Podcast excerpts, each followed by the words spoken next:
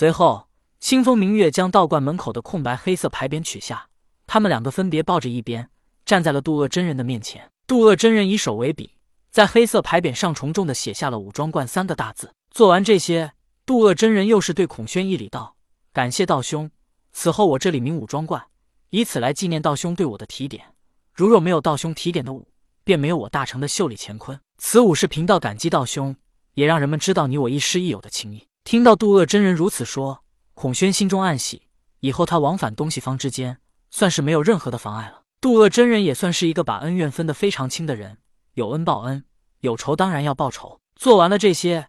杜恶真人命清风明月把写着“武装观”三个大字的牌匾重新挂到了门口。这时，杜恶真人又上了酒菜，几人一番畅饮。就在酒足饭饱之际，清风明月慌张的走进来道：“老爷，不好了，桃园的蟠桃树出问题了。”听到清风明月的话，童天微微一笑：“终于出问题了吗？”在走进武装观之时，童天就感应到这里的桃园内有一股十分不稳定的气息，这股气息十分狂躁，但是却被什么东西给压制了。而渡恶真人听到清风明月的话，十分着急，便对童天等人说道：“诸位道友，先在此歇着，我去后院看一下。”童天站起来说道：“渡恶道友，我与你一同前往，此物与我有缘。”渡恶真人一愣，这后山也就只有蟠桃树，怎么会与同天有缘呢？不过渡恶真人并未拒绝道：“既然如此，不如我们几人一同前去。”于是加上清风明月，六人一同出现在后院的桃园内。桃园内一株大树。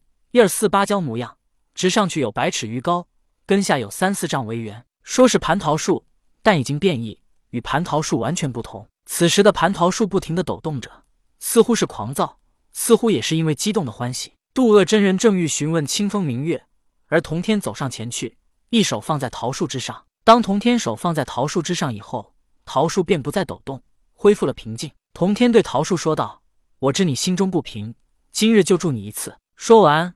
童天伸手在虚空中一拽，一道灵魂虚影被他从蟠桃树中拽了出来。只见这虚影身高近十米，是一个白面猿猴的形象。这灵魂虚影出现之后，便急剧缩小到与一般普通猴类大小。此时几人也看清了这白面猿猴的形象，倒没什么独特之处。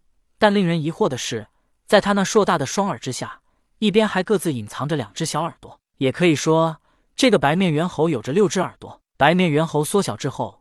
童天一伸手，先将他收入了随身携带的乾坤袋里。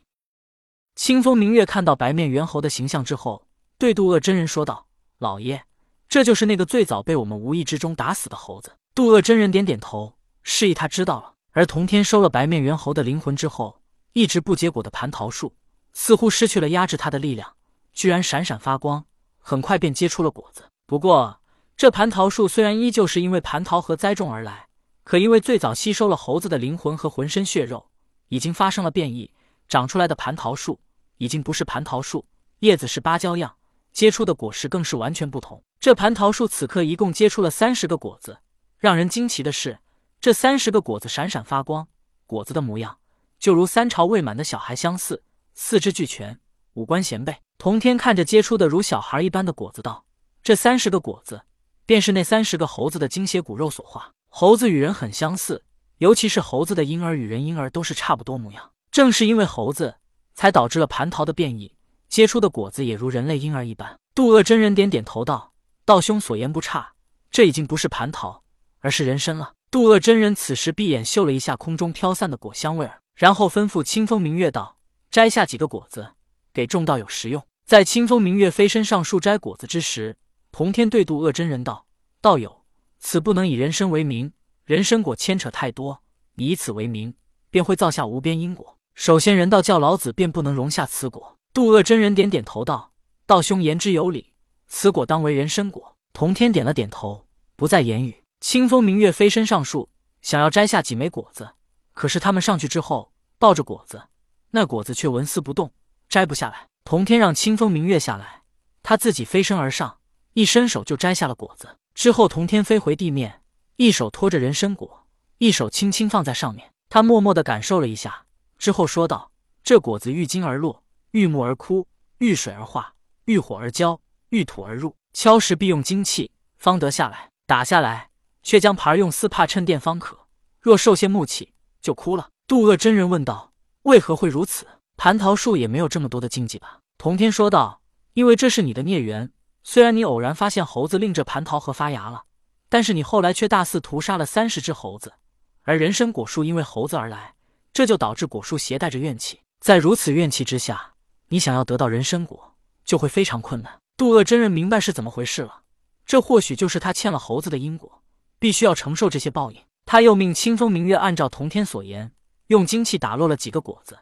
然后用瓷盘盛着，几人重新回到会客厅，每人吃下了一颗人参果之后，童天默默的感受了一下，之后说道：“这人参果，如果是在正常情况下，没有外力帮忙，会是三千年一开花，三千年一结果，在三千年才得熟，短头一万年方得吃，四这万年只结得三十个果子。”几人都吃下了人参果，他们跟童天的感觉差不多，只不过没有童天感触这么清晰。几人点头。童天又接着说道：“这果子，人若有缘，闻一闻就活三百六十岁；吃一个就活四万七千年。这也算是间自蟠桃之后诞生的不可多得的灵物。”众人点点头。童天哈哈一笑，道：“渡恶道友，你这座山当可称为万寿山了。瞧瞧现在，这人参果香气弥漫整个山峰，只要有人从山脚经过，闻一下就能活三百六十岁。他一直待在这里，那不就万寿无疆了吗？”童天的一番话似乎点醒了渡恶真人，他忽然想起来，瑶池金母不是经常请神仙们去蟠桃会吗？他这人参果也是天地间的一种，他怎么就不能借此开个人参果会呢？瑶池金母利用蟠桃把神仙们聚集起来，我利用人参果，不是也能把神仙聚集起来吗？不过只可惜一次只能聚集三十人。不过渡恶真人此时很快从沉思中清醒过来，他现在还不能做这么多。不过他听童天说到万寿山。心中便明白了一件事：因缘际会，皆是因果。有了人参果，他此处道场当然有资格称为万寿山、万寿无疆。